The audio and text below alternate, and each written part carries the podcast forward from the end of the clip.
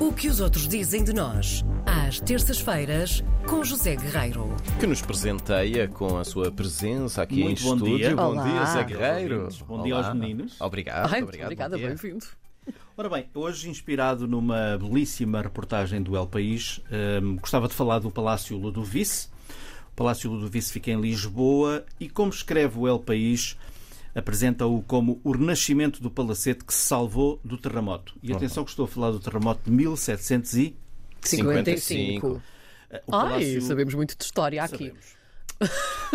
Sim. O Palácio Ludovice foi, digamos assim, um dos poucos edifícios imponentes que ficaram de pé após eh, o terremoto. E foi nada mais, nada menos que uma das residências do rei Dom João eh, V e um edifício projetado pelo arquiteto João Frederico Ludovice, daí o nome, onde ele também viveu, nesta, neste edifício, que resistiu ao que, ao que se sabe graças a uma estrutura de madeira reforçada.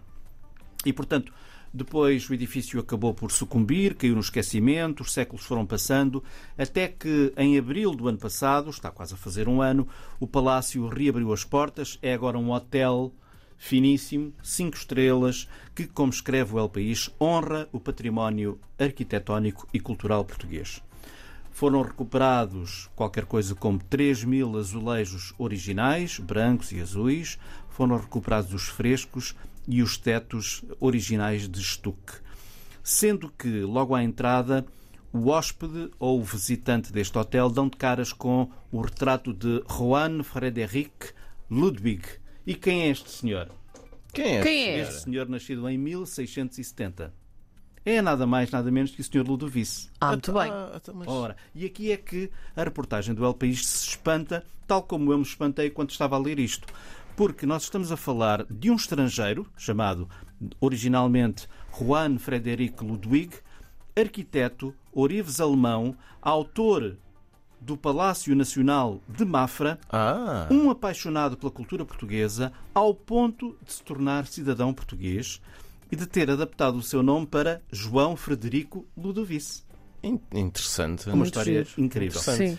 Ou Na seja, altura não era preciso esperar tanto no CEF para ter a nacionalidade, não é? Sim. estamos de acordo. Era só dizer, agora Nem é cidadão português, pronto. Para saber estas coisas. Não. Era de palavra, com Na certeza. verdade estão disponíveis noutros sites, é só mesmo procurar. Nós aqui andamos sempre muito distraídos Sim. com tudo o Sim, resto, não é é? um facto. Mas, portanto, esta reportagem do El País conta-nos esta história, a história do hotel, evidentemente, que noutras vidas foi uma escola, foi uma esquadra de polícia, foi a Embaixada da Rússia, também em tempos, e hoje é então um belíssimo hotel, cinco estrelas, no coração de Lisboa. Mas também conta a história de João Frederico Ludovice, este alemão que adotou Portugal, que se naturalizou português, que deixou marcas impressionantes, como é o caso, meus amigos, do Aqueduto das Águas Livres. Ah, mas o homem fez tanta coisa. Não... Ludovice é um dos arquitetos, há vários, ele é um também dos arquitetos responsáveis pelo aqueduto.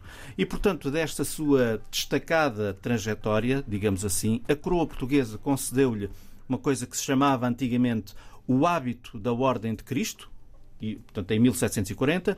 Mais tarde, consagrou-o arquiteto-mor do Reino de Portugal, juntamente com o título de Brigadeiro de Infantaria, e depois, para além de outros prémios, galardões, reconhecimentos pelos méritos que ele teve ao serviço da coroa portuguesa, e foram quase, meus amigos, quase 50 anos. E, portanto, estamos aqui a falar de uma pessoa muito especial.